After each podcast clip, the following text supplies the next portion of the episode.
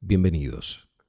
Soy Norberto Jansenson y este es el episodio número 26 de Cuentos para despertar, un podcast en el que nos dedicamos a compartir relatos breves de la literatura contemporánea universal.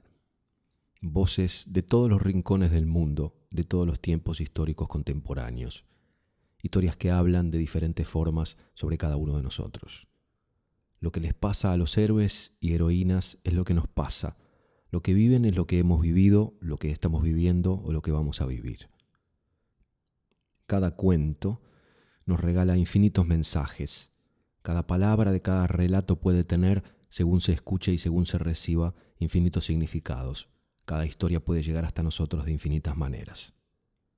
Es por eso que he llamado a este proyecto Cuentos para despertar, porque creo que uno de los mayores problemas que padecemos los seres humanos es la anestesia de nuestras almas y espíritus en favor del protagonismo de nuestras personalidades, que están formadas por los traumas y las neurosis que heredamos y adquirimos en nuestras infancias.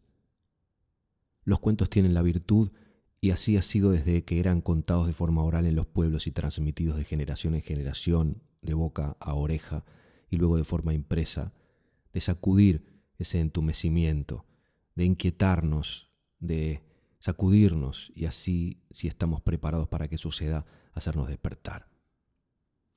Todas las semanas recibo mensajes de personas de distintos países diciéndome, este cuento me llegó en el momento exacto. Pero cada uno habla de otro cuento distinto en otro momento distinto. Cualquier cuento es exacto y nos llega en el momento preciso. Debemos estar en el estado exacto para poder sintonizarlo. El primer cuento de hoy es de un escritor de origen chino que vivió desde los nueve años en Perú. Hoy vive en Hawái y no escribió mucho, apenas dos colecciones de cuentos, dos novelas y un libro de ensayos. Les conté un bellísimo cuento suyo en el episodio número 20. Hoy elegí otro más del mismo libro de cuentos completos, de Xiu Kam Wen, la bella judía. Diario de Susana, 10 de septiembre. Anoche después del cine Volvimos al departamento de soltero que tiene en la avenida Brasil e hicimos el amor por primera vez, en medio de una maraña deliciosa de chales, revistas, puchos de cigarrillos, edredones y sábanas que necesitan desesperadamente un lavado seco. Daniel es el hombre número 703 a quien he ofrecido mi cuerpo, pero es apenas el séptimo que puedo decir con la mano en el corazón que he amado o todavía amo. Es también el segundo en el breve lapso de una sola vida. La proporción parece ser de uno en cien. Últimamente he estado leyendo a Stendhal con el fin de entender lo que es el amor. Fue una lectura tremendamente entretenida la que hice de D'Amour, pero no saqué más provecho que el que hubiera sacado de cualquier otro libro sobre el tema. Sea lo que sea, sin la consumación del acto sexual el amor es incompleto, lisiado. Antes de la consumación, el amor es simplemente una ilusión de la mente hecha de miradas robadas, de besos fugaces, de palabras que hieren el oído, pero nada más. Solo después de la consumación, cuando esa simple ilusión se torna en una fuerza que escapa a nuestro control, es que el amor adquiere una realidad objetiva, que es amor. Es todavía muy temprano para afirmar con una certeza absoluta que amo a Daniel. Todavía es posible que me haya equivocado, que él sea solo uno de los seiscientos tantos hombres con los que me he acostado por pura necesidad o por placer físico, y por los que he dejado de sentir nada que no fuera el más vil de los sentimientos tan pronto como se bajaron de mi cama y se subieron el cierre o se abotonaron la bragueta. Debo esperar un par de semanas para estar segura. 12 de septiembre. Tuve, finalmente, el placer de la visita policial que he estado esperando por días. Un teniente que va con el nombre de Falcón vino a tocar hoy la puerta de mi departamento. Quería saber si conozco a Ernesto Gamboa, un alto directivo del Banco del Sur. Como tarde o temprano lo iba a averiguar, decidí ser franca con él desde el primer momento. ¿Cómo no? Fue mi amante de hace un mes. ¿Es que le ha pasado algo malo? ¿Por qué cree usted que le ha pasado algo malo? quiso saber el teniente, que es joven y muy guapo, con sospecha. Bueno, Solté la más encantadora de mis sonrisas. Ustedes son como los cuervos. Cada vez que se posan sobre el alféizar de una casa es porque traen malas nuevas, como lo sabía también Poe. Al señor Gamboa lo han encontrado muerto en su tina de baño, desangrado, dijo el joven teniente. Me puse a llorar. Estuve inconsolable por un cuarto de hora o más. El teniente de policía sintió compasión por mí y una mortificación tremenda por no haber tenido la delicadeza de amortiguar el impacto de la noticia. Mi dolor era tan auténtico que no se atrevió a interrogarme extensivamente y después de otra media hora se puso de pie para despedirse. Vendrá cuando esté seguro de que me encuentre mejor. Me prometió, besándome la mano galantemente. Eso fue dos horas antes. No he preparado mi cena, no he comido desde entonces. He estado donde el teniente Falcón me ha dejado sin moverme apenas todo este tiempo. Es inexplicable. He estado esperando la noticia por una semana entera y sin embargo, cuando me la anuncian, todavía no puedo evitar que sienta esta postración que me pesa como la muerte misma.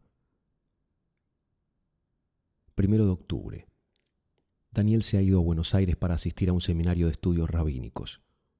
No se da cuenta de lo mucho que lo echo de menos y es mejor que no lo sepa, pues no quiero que se le suban los humos a la cabeza. Si llega a darse cuenta de que no puedo pasar un solo día, que va, una sola hora sin pensar en él, sin rememorar la última caricia de ternura o mirada de pasión que me ha dado, la última dulce incertidumbre de constancia que me ha hecho sufrir, soy una mujer perdida.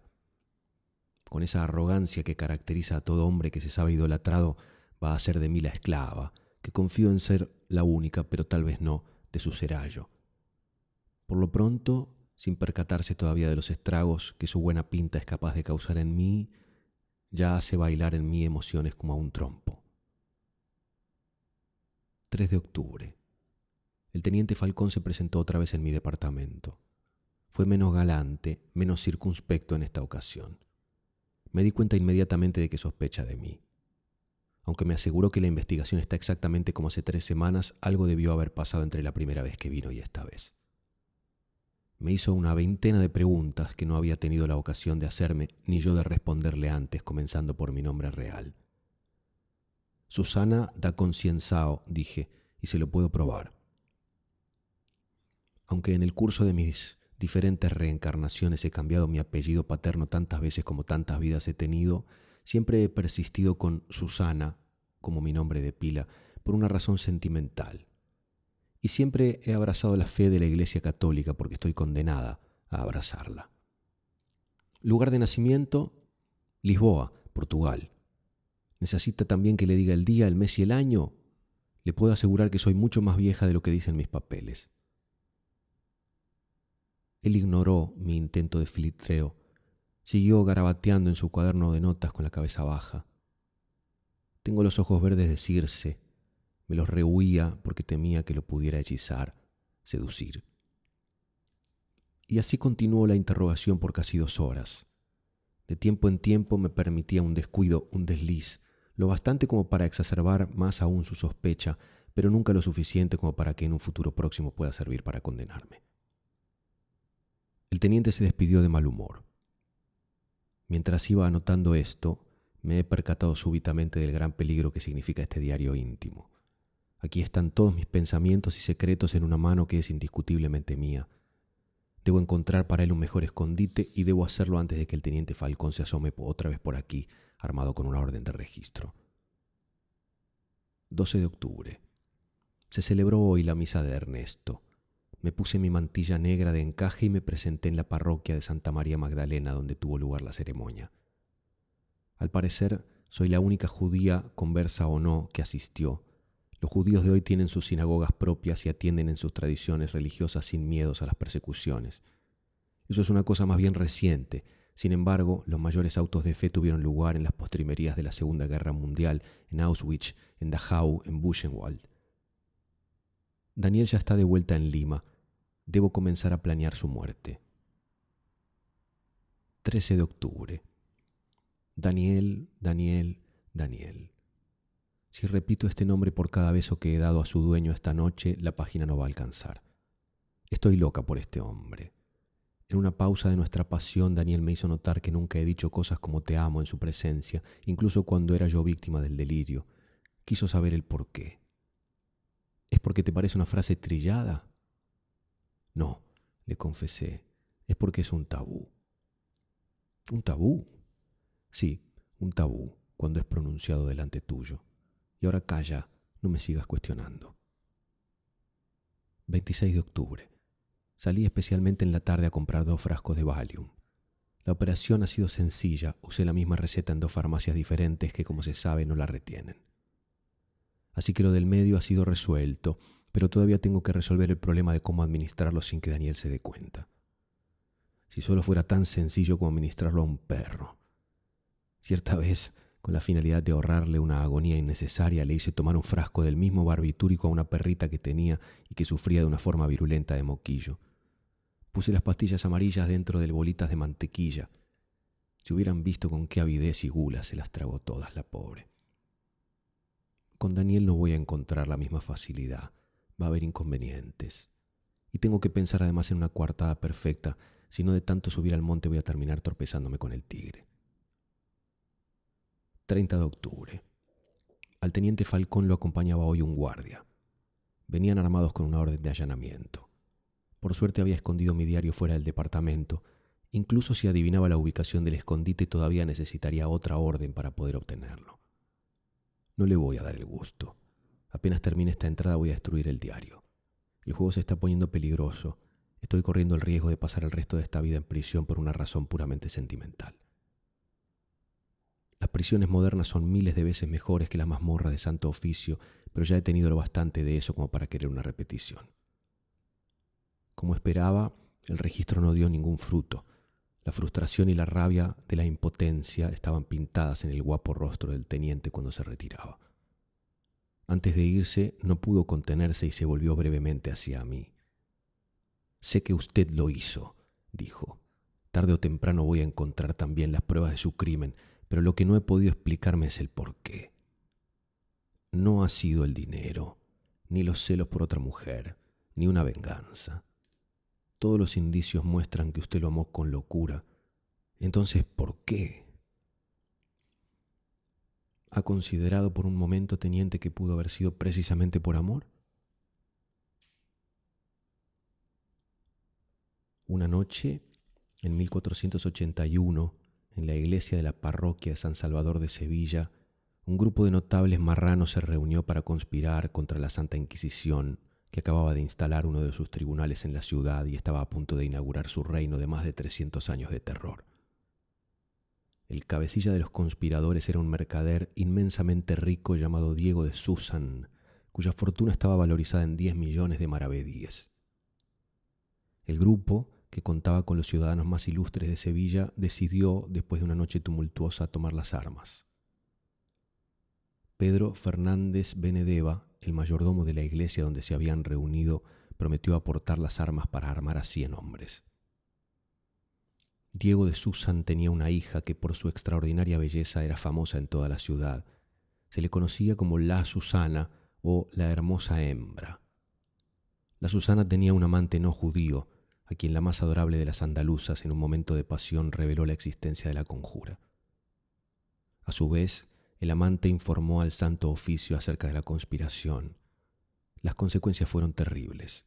Los conspiradores fueron arrestados inmediatamente. Seis hombres y mujeres fueron quemados vivos en la hoguera en el primer auto de fe que tuvo lugar el 6 de febrero del mismo año, y tres otros, incluyendo a Diego de Susan, en el segundo.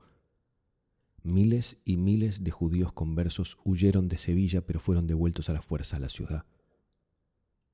Al concluir ese año solo, 298 personas habían perecido en los quemaderos y 98 habían sido condenadas a languidecer por el resto de su vida en las mazmorras del castillo de Triana. Con el padre muerto y la fortuna de la familia confiscada, la Susana tuvo que vivir de la generosidad de una sucesión de amantes, muriéndose finalmente en la pobreza más completa. La leyenda dice que su alma yerra por todo el mundo como el de otro famoso personaje, el holandés volador, en la forma de una hermosa mujer de ojos verdes, yendo de los brazos de un amante a los del otro como una cortesana. Y que cuando no lo hace por dinero sino por amor, es decir, cuando termina enamorándose de su amante de turno, debe matar a éste para silenciarlo, para impedir que se repita la traición grande que había significado el holocausto de tantos de su familia y de su raza. De Siu Kam Wen, de su libro Cuentos completos, La Bella Judía.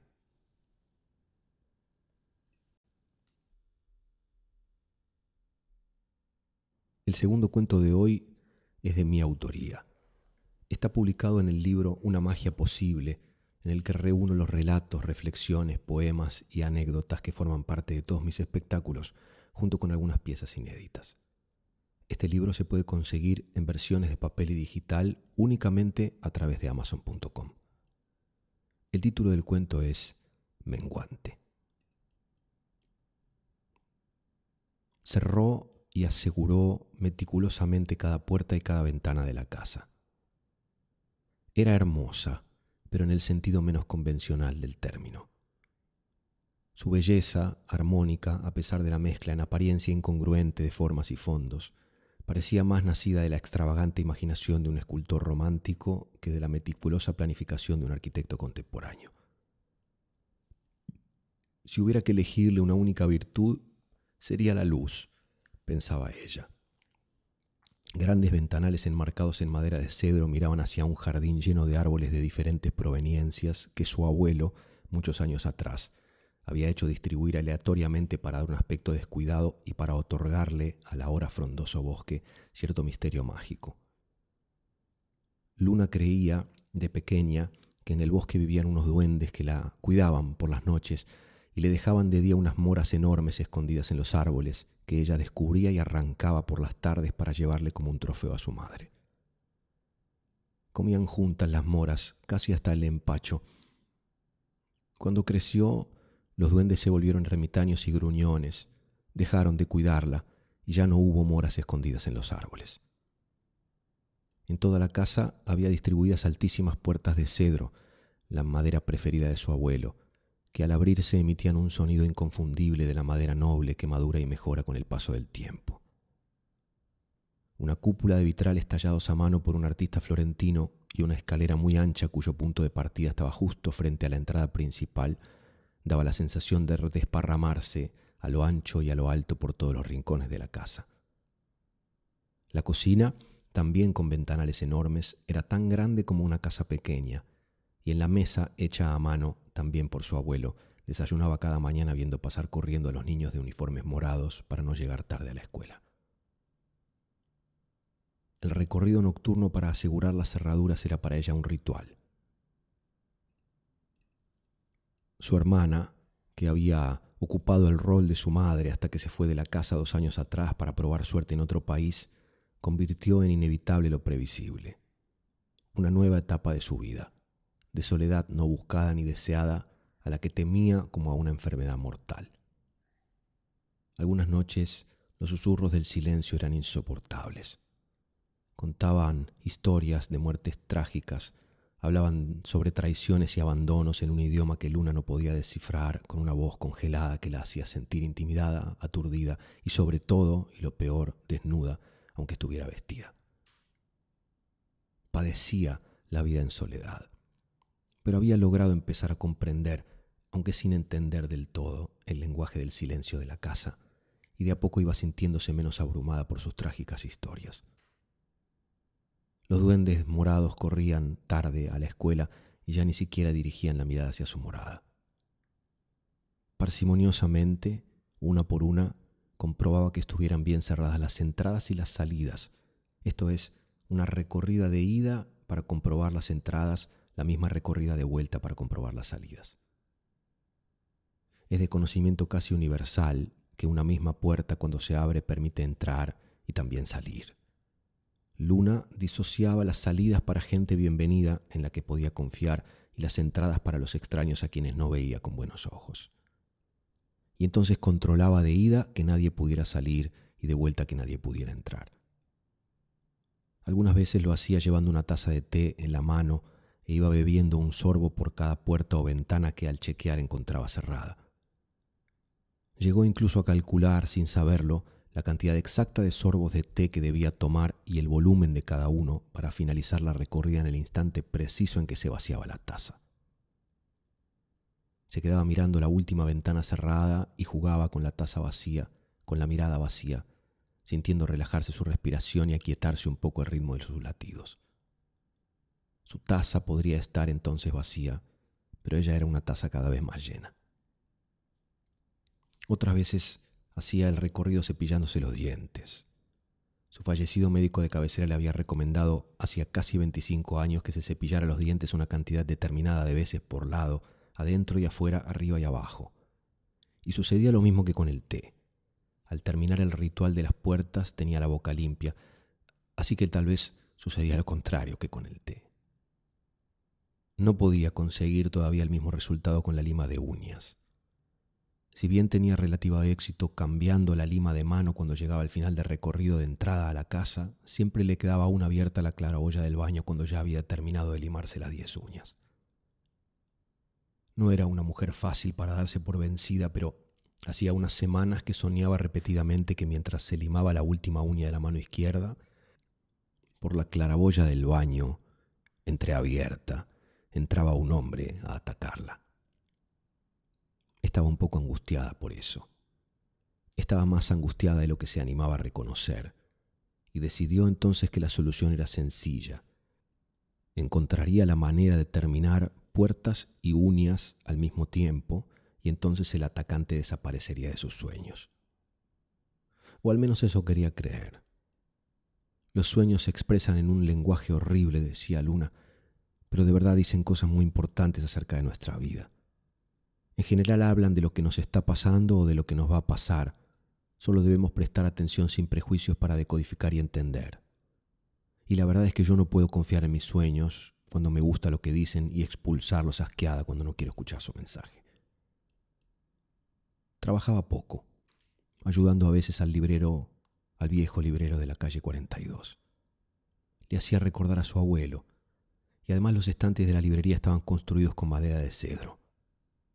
El señor José, el librero, le decía que ella era como la nieta que no había tenido. Sos mi sol, Luna, le decía, solemne, y le guiñaba un ojo con ternura y ella se sentía feliz allí como en su casa. Ordenaba y clasificaba los libros antiguos que el señor José le compraba a algún coleccionista que había abandonado su hobby o a una viuda que quería desocupar espacio en su nueva casa de soltera. Y alguna que otra vez atendía el mostrador que a decir verdad se atendía casi solo porque no entraban muchos clientes al negocio. No era que no le gustara trabajar o que no lo necesitara. Tenía pequeñas y efímeras ambiciones materiales y disfrutaba mucho de su casa, de la lectura, de la música y de sus caminatas por el barrio bajo el sol o bajo la lluvia, ambos agradables compañeros. Estos motivos y algún otro la mantenían alejada de las ocupaciones cargadas de grandes responsabilidades y de horarios extendidos. Su madre le había heredado algún dinero y en la librería ganaba lo que necesitaba para no pasar por apremios económicos si no generaba grandes gastos. Conseguía los libros usados en buen estado y a un precio ínfimo en la librería, y allí había muchos más libros de lo que en una vida demasiado larga podía llegar a leer. No tenía coche. Caminaba siempre que podía y andaba en bicicleta. Alguna vez pedía un taxi, pero prefería evitarlo. No se sentía bien viajando en auto con un extraño. Tenía un gusto amplio por la música, pero amaba la música clásica y la ópera. Conocía la obra de casi todos los compositores. Y escuchando la música, jugaba a imaginarse algunos de ellos y las historias que habrían vivido. Estaba bien lejos de ser una melómana, pero le dedicaba tiempo y aprendía rápido. Poseía en la actualidad 55 discos de vinilo. Había tenido muchos más, pero los había regalado, donado, vendido o canjeado. Estaba convencida de que uno no puede escuchar toda la música que tiene en el estante, por lo que había decidido deshacerse de la cuarta parte de sus discos cada seis meses, sin importar lo encariñada que estuviera con una pieza determinada o lo significativa que pudiera ser cualquier otra. Lo que no escucho con frecuencia pierde derecho a permanecer en mi casa, se decía, y así se renovaba su discoteca cada semestre. Con los libros procedía de forma diferente. Luna sostenía la idea del trapero del libro de Ocmandino, de que hay libros, digamos, comunes, y luego están los libros de la mano de Dios. Se presenta complicado describir cuáles pertenecen al primer grupo, salvo describiendo el segundo y poniendo por descarte en el primero los que sobran. Los libros de la mano de Dios son aquellos cuyo autor verdadero no es quien firma la obra, sino Dios, que posa su mano sobre la de quien escribe para guiarla a dibujar su propio mensaje. En una época remota hubo profetas, pero en la actualidad todos ellos han desaparecido. El trapero dice que Dios, no dispuesto a darse por vencido y fiel a sus principios, utiliza en el presente a algunos artistas, profetas contemporáneos, como canales para transmitir sus palabras. Así que Luna intentaba conservar todos los libros que para ella pertenecían a la pila de libros de la mano de Dios y cada tanto volvía a leerlos. Aseguraba, además, que cada vez que leía un mismo libro por segunda o tercera vez, encontraba nuevas ideas y conceptos que había pasado por alto antes. Los libros comunes, en cambio, los de la pila sin Dios, padecían la misma suerte que los discos y además compartían el bolso cuando eran llevados al parque a buscar casa nueva para mudarse. Un muchacho joven, con cara de buena persona que le producía confianza, le compraba por poco dinero todos los discos y libros que ella llevaba para vender. Luna estaba segura de que le gustaba al muchacho, porque había algunos discos y libros que ella consideraba invendibles e incomprables. Con el correr de los años, Luna aprendió a elegir cada vez mejor los libros para leer, de forma que entraban a su biblioteca casi exclusivamente los libros de la mano de Dios. A veces se dejaba llevar por el título, otras por el autor, de quien había escuchado hablar o leído obras anteriores, quizás por lo atractivo de las tapas o por el resumen de la contratapa. Fracasaba infrecuentemente, su intuición era afinada y le regalaba interesantes sorpresas. Ya era casi el invierno, y le estaba costando dormirse por la noche por el ruido insoportable del viento que golpeaba muy fuerte las puertas y las ventanas.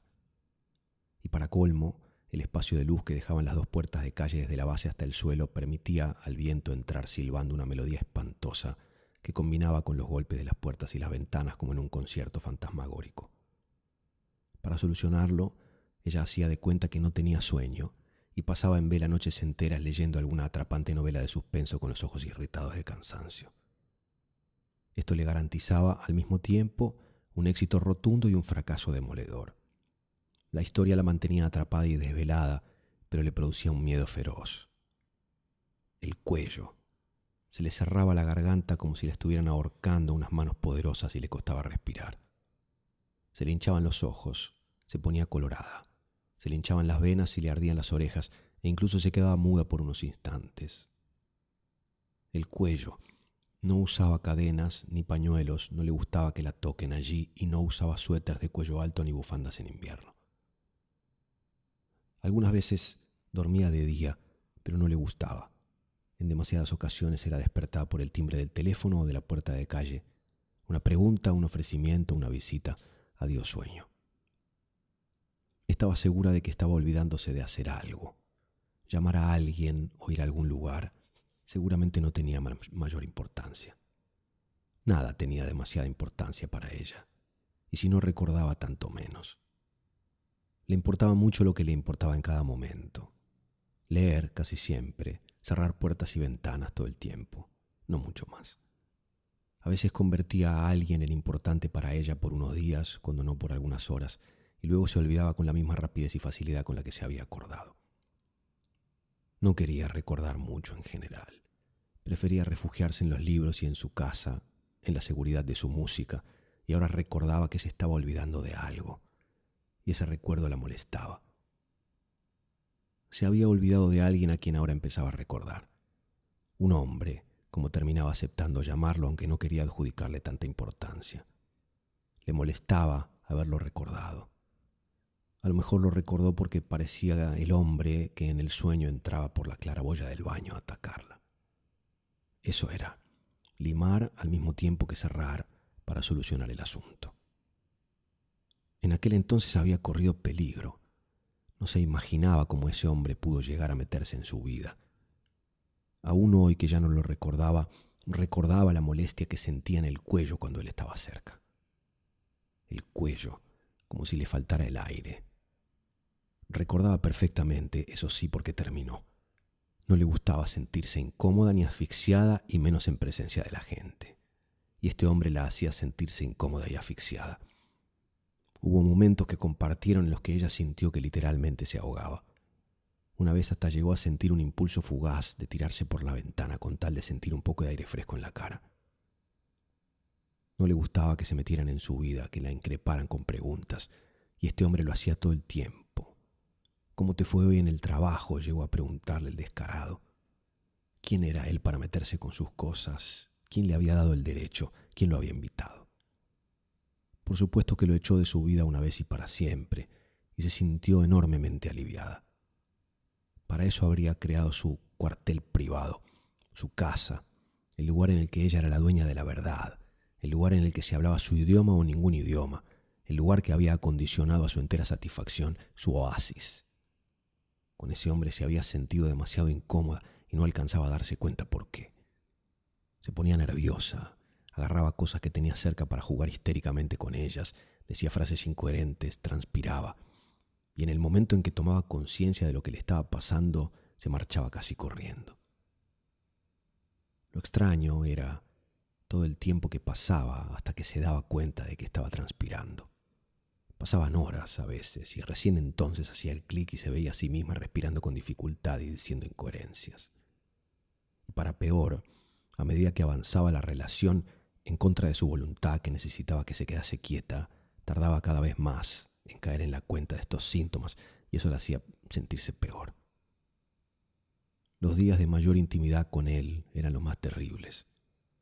Una bellísima noche de amor romántico en que había tocado el cielo con las manos, se encontró de repente en el medio de la calle, mientras llovía cántaros corriendo a su casa a las cuatro y media de la madrugada. El cuello se asfixiaba, corría y lloraba y no sabía qué había pasado, no sabía que lo que la perseguía y la atacaba eran en realidad los monstruos de su pasado. Y al correr, mientras intentaba recuperar el aliento, se preguntaba por qué corría, por qué escapaba, por qué llovía y por qué lloraba. No volvería a suceder, se dijo tantas veces. Y no sucedió. Un par de veces intentó él acercarse, pero no tuvo suerte. Luna no estaba en casa porque llovía o no sonaba el teléfono, aunque sí sonaba. O estaba durmiendo o soñando o la música sonaba demasiado fuerte. O estaba demasiado ocupada con sus asuntos o lo había olvidado. No volvieron a encontrarse, cuenta Luna. No se dio, dice, y agrega, está muy bien así y ahora no lo recordaba para nada, a no ser por la pesadilla.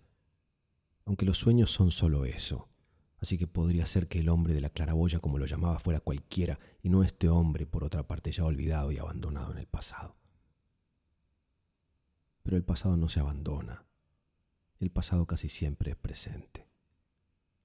Luna no se sentía bien y no sabía por qué. Una noche, durante la recorrida de las puertas, se puso a revisar su vida del presente para ver si podía encontrar lo que le hacía sentirse mal. Una puerta revisaba el trabajo, estaba bien, no sentía molestias por ese lado. Una ventana revisaba los deportes, no estaba tan obsesiva con su cuerpo como en otra época, estaba bien. Otra puerta revisaba sus amistades, bien. Otra ventana, el cuello, su familia. Otra puerta, sus actividades extralaborales. Otra puerta, otra ventana, otra puerta, otra ventana, la claraboya, el cuello, él. A otra cosa. Ida y vuelta del trabajo. Se estaba olvidando de algo y no podía darse cuenta de qué. Se cansó del viento y de sus tenebrosos conciertos. Mandó a poner burletes en las bases de las puertas y a resolver el tema de los golpes.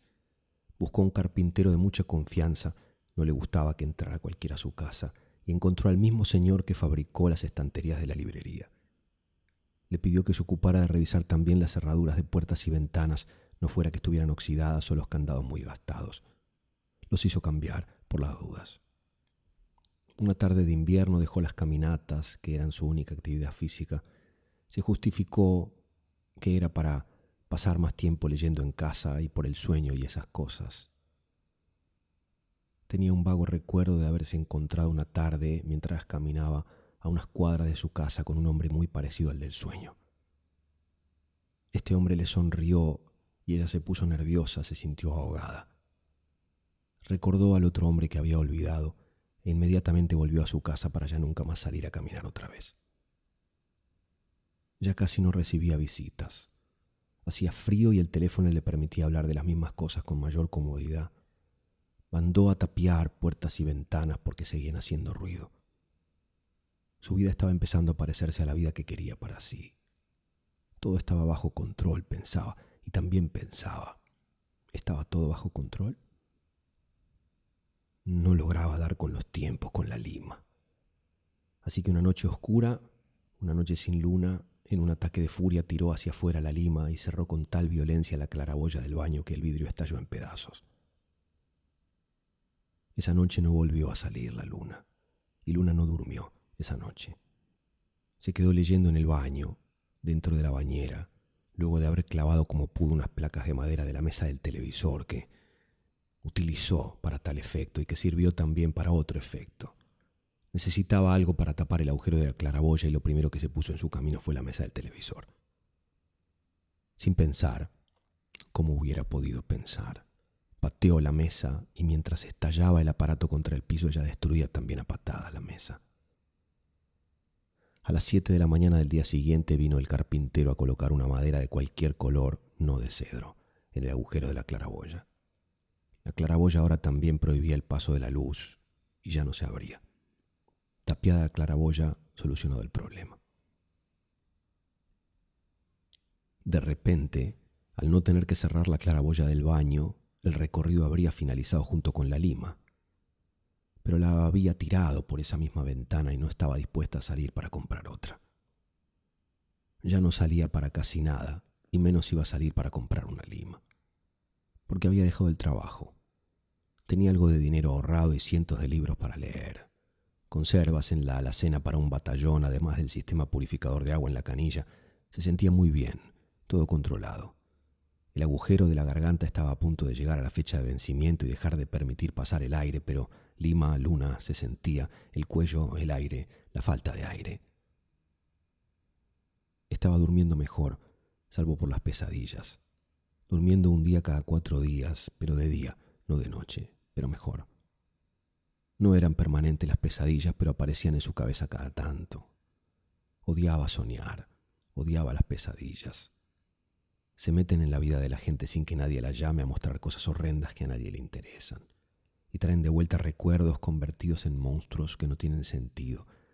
Combinan lugares indeseables, gente amenazante, rostros horribles de una forma arbitraria, irreal, espantosa. Entonces, para no tener que soñar, no dormía todo lo que aguantaba. Muchas noches no dormía. Sospechaba que el sueño aguardaba agazapado el instante exacto para poder pescarla desprevenida. Y en el momento en que el sueño la vencía, a veces después de tres días sin dormir, soñaba otra vez. Y como los sueños son tramposos, ahora que estaba solucionado el problema de la claraboya, el atacante entraba por la chimenea. ¿Cómo podía ser para no dormir? ¿Cómo podía ser para no soñar? ¿Cómo podía ser para no soñar con lo que no quería soñar? Ya ni cuando dormía podía dormir. Continuaba con la inquietante sensación de que estaba olvidándose de algo, pero no se olvidaba de respirar, por lo menos. Respiraba con dificultad, pero lima. La calmaba el fuego del hogar encendido. Cuando todavía salía de la casa ansiaba el momento de volver para encontrar el calor de los leños y sentarse en la alfombra a escuchar una ópera completa hasta quedarse dormida. Cuando era más chica a veces los duendes rojos se sentaban con ella en la sala solamente a mirar el fuego y hacerle compañía. Y ahora el hombre entraba por el agujero en ese mismo lugar. La ahorcaba, la sacudía, le quemaba el cabello que había cuidado tanto toda su vida con el fuego del hogar. Llamó al carpintero de la librería y le hizo tapiar la chimenea, por dentro y por fuera. Si el hombre se había metido, ahora se quedaría atrapado a mitad de camino. No podría salir y tampoco entrar y moriría asfixiado como luna.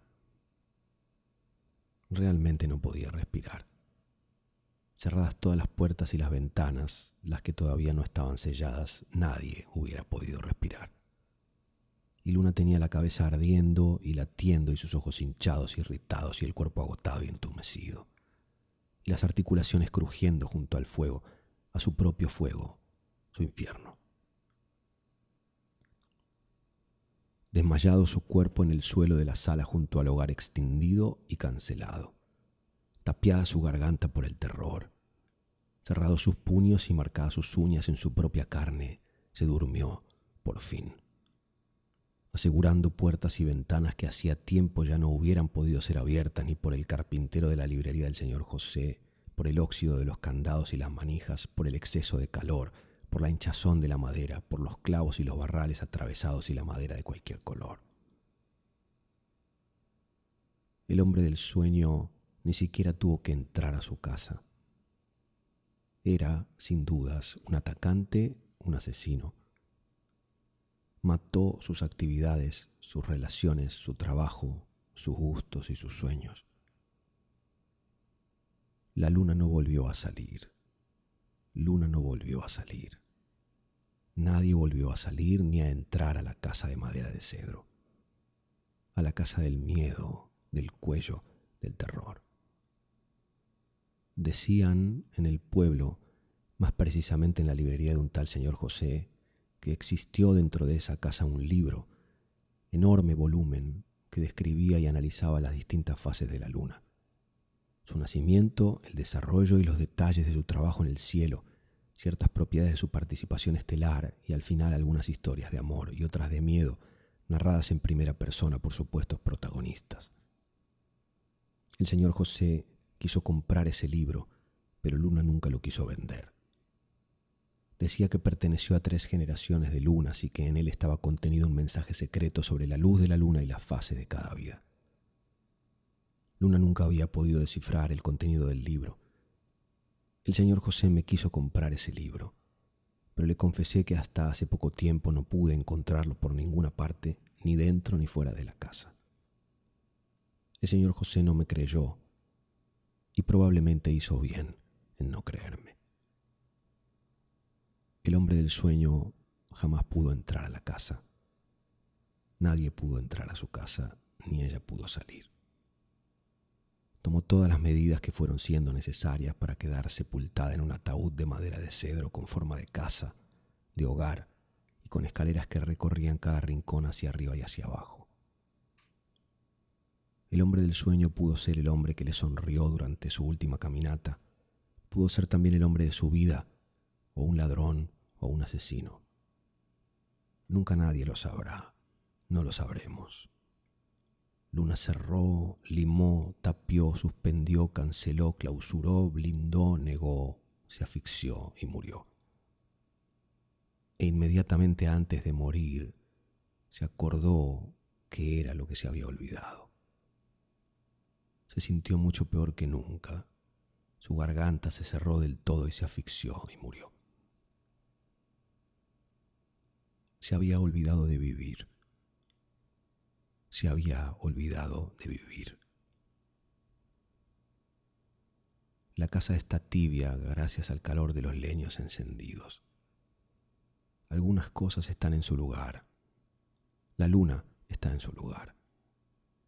La escalera cruje desde el primer escalón hasta el último en el rincón más alejado del altillo, casi en el cielo. Subieron por ella más de tres lunas. Esta noche la luna ha vuelto a brillar sentado en la alfombra de la sala principal, con una taza de té humeante en la mano, tomó un sorbo y contempló una foto que guardé de recuerdo cuando me mudé a la casa.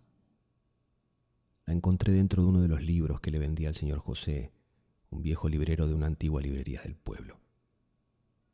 En la foto aparecen dos mujeres apoyadas en un coche viejo cargado con cajas, iluminadas por el flash de la cámara y por la tenue luz de la luna. Una de ellas aunque es joven, parece la madre de la otra. Tiene un bolso colgando del hombro y las dos están llorando. La más joven me parece hermosa, pero en un sentido poco convencional. Es morocha y alta, como de un metro setenta. Tiene rasgos de india y una energía luminosa, pero intuyo que está triste y que tiene miedo. Parece como si estuvieran despidiéndose. Dejo la foto y miro el fuego que crepita incansablemente Está diciendo algo, el fuego, y no sé por qué se me ocurre que es sobre la mujer joven de la foto. Me hubiera gustado conocerla. No sé quién es o por qué estaba en esa foto en el libro del trapero. Es uno de mis libros preferidos porque es un perfecto ejemplo de los libros de la mano de Dios. Me duele la garganta. Voy a poner miel en el té y a cerrar meticulosamente las puertas y las ventanas de mi casa.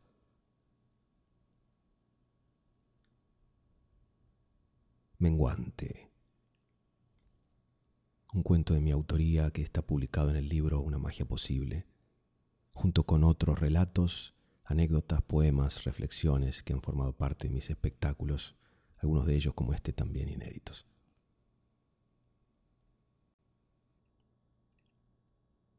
El último cuento de hoy es del enorme escritor Ray Bradbury. Está publicado en el icónico libro Siempre nos quedará París, un título que se convirtió en una frase que se ha utilizado en miles y miles de situaciones y lugares en todo el mundo. El título del cuento es La visita. Le había llamado y se produciría una visita. Al principio el joven se mostró reticente, dijo que no, que no gracias, que lo sentía, lo entendía, pero no. Pero luego, cuando fue consciente del silencio de ella al otro lado del auricular, de la ausencia total de sonido, exceptuando la clase de dolor que se oculta a los demás, había esperado un buen rato hasta que finalmente dijo que sí. De acuerdo, ven, pero por favor no te quedes mucho rato. Es una situación rara y no sé cómo manejarla. Ella tampoco. Cuando acudió al departamento del joven tuvo tiempo de preguntarse qué le diría, cómo reaccionaría él y cuántas serían sus palabras. Temía reaccionar de forma emocional, que llegara a un punto en que acabase echándola del piso y dando un portazo. Porque no conocía al joven de nada, era un completo extraño. No solo no se conocían, sino que hasta el día anterior ni siquiera sabía su nombre. Lo había averiguado tras preguntar desesperada a las amistades de un hospital local. Ahora, antes de que fuese demasiado tarde, tenía que visitar a un completo desconocido por los motivos más inverosímiles de toda su vida o para el caso de todas las vidas de las madres del mundo desde el inicio de los tiempos. Espere, por favor. Dio un billete de 20 dólares al taxista para asegurarse de encontrarlo allí si salía antes de lo que esperaba y permaneció en la entrada del edificio de apartamentos un buen rato antes de aspirar con fuerza, abrir la puerta, entrar y tomar el ascensor hasta la tercera planta. Cerró los ojos ante la puerta, llenó de aire los pulmones y llamó. No hubo respuesta. Un pánico repentino hizo que llamase con más fuerza. Finalmente, en esta ocasión, la puerta se abrió. El joven, que tendría entre 20 y 24 años, la miró con timidez y dijo, Señora Hadley, no te pareces en nada a él, dijo ella sin poder evitarlo. Me refiero a... Guardó silencio, se sonrojó y a punto estuvo de darse la vuelta para marcharse. No esperaría que lo hiciera, ¿verdad? Abrió la puerta y se hizo a un lado. Había una cafetera en una mesilla situada en mitad del departamento. No, no, bobo, no sé ni lo que me digo. Siéntese, por favor. Soy William Robinson, Bill para usted, supongo. ¿Solo o con leche? Solo. Lo observó mientras él servía el café. ¿Cómo me ha encontrado? preguntó el joven tendiéndole la taza. La tomó con pulso tembloroso. Tengo contactos en el hospital hicieron algunas averiguaciones a petición mía. No tendrían que haberlo hecho. Sí, lo sé, pero les insistí. Verás, voy a mudarme un año a Francia, tal vez más. Esta es mi última oportunidad de visitar a mí.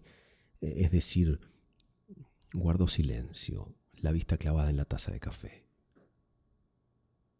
Unieron la línea de puntos a pesar de que supuestamente los archivos estaban bajo llave, concluyó él en voz baja. Sí, confirmó ella, todo encajaba. La noche que falleció mi hijo es la misma en que te ingresaron en el hospital para el trasplante de corazón. Tenías que ser tú. No hubo otra operación de esa clase ni esa noche ni en toda la semana. Supe que cuando te dieron el alta, mi hijo, o al menos su corazón, tuvo dificultades para decirlo, se fueron contigo. Dejó la taza de café en la mesilla. No sé qué hago aquí, dijo. Sí lo sabe, dijo él. No, de veras, no tengo idea. Es todo tan raro y triste y terrible y al mismo tiempo, no sé, como un regalo de Dios. ¿Tiene sentido? Para mí sí. Estoy vivo gracias a ese regalo. Entonces fue él quien guardó silencio. Se sirvió café, revolvió el azúcar y tomó un sorbo. ¿A dónde irá cuando se marche? preguntó el joven. ¿A dónde? preguntó ella, indecisa. Quiero decir, su propia torpeza hizo que el joven torciera el gesto. Sencillamente las palabras no acudían a los labios. Quiero decir si tiene otras visitas pendientes. Hay más... Comprendo. La mujer asintió varias veces, recuperó las riendas. Al embarar el cuerpo, se miró las manos en el regazo y finalmente se encogió de hombros. Sí, hay otros. Mi hijo donaron sus ojos a alguien en Oregón y en Tucson hay una persona que no tiene que seguir, dijo el joven. No he debido preguntar. No, no, todo es tan raro, tan ridículo, es tan nuevo. Hace unos años no hubiera pasado nada semejante. Ahora vivimos en una nueva era. No sé si reír o llorar. A veces empiezo a hacer una cosa y acabo haciendo otra. Me despierto confundida. Me pregunto a menudo si él está confundido, pero eso es incluso más absurdo porque en realidad no está en ninguna parte. Está en alguna parte, dijo el joven. Aquí. Y yo estoy vivo porque él está aquí, en este preciso momento. A la mujer se le empañó la mirada, pero no derramó una sola lágrima. Sí, gracias, dijo. No, gracias a él y a usted por permitirme vivir. La mujer se levantó de pronto, empujada por una emoción incontenible. Miró a su alrededor en busca de la puerta, perfectamente visible, pero fue como si no la viera. ¿A dónde va a ir? Yo... pero si acaba de entrar. Esto es una estupidez, protestó ella. Es muy incómoda, estoy depositando mucho peso sobre ti, sobre mí misma. Voy a irme antes de que todo se vuelva tan absurdo que acabe perdiendo la razón. Quédese, pidió el joven. Obediente, estuvo a punto de sentarse. Termine el café. Permaneció de pie, pero tomó de nuevo la taza con pulso tembloroso. El imperceptible tintineo de la taza fue el único sonido que hubo cuando la devolvió al platillo y dijo, tengo que marcharme. Me siento algo indispuesta, como si fuera a desmayarme en cualquier momento. Estoy avergonzada de mí misma por haber venido.